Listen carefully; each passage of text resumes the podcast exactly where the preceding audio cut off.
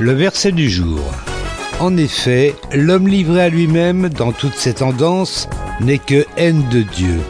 Il ne se soumet pas à la loi de Dieu car il ne le peut même pas. Les hommes livrés à eux-mêmes ne sauraient plaire à Dieu. Romains chapitre 8 versets 7 et 8 dans la Bible du Semeur.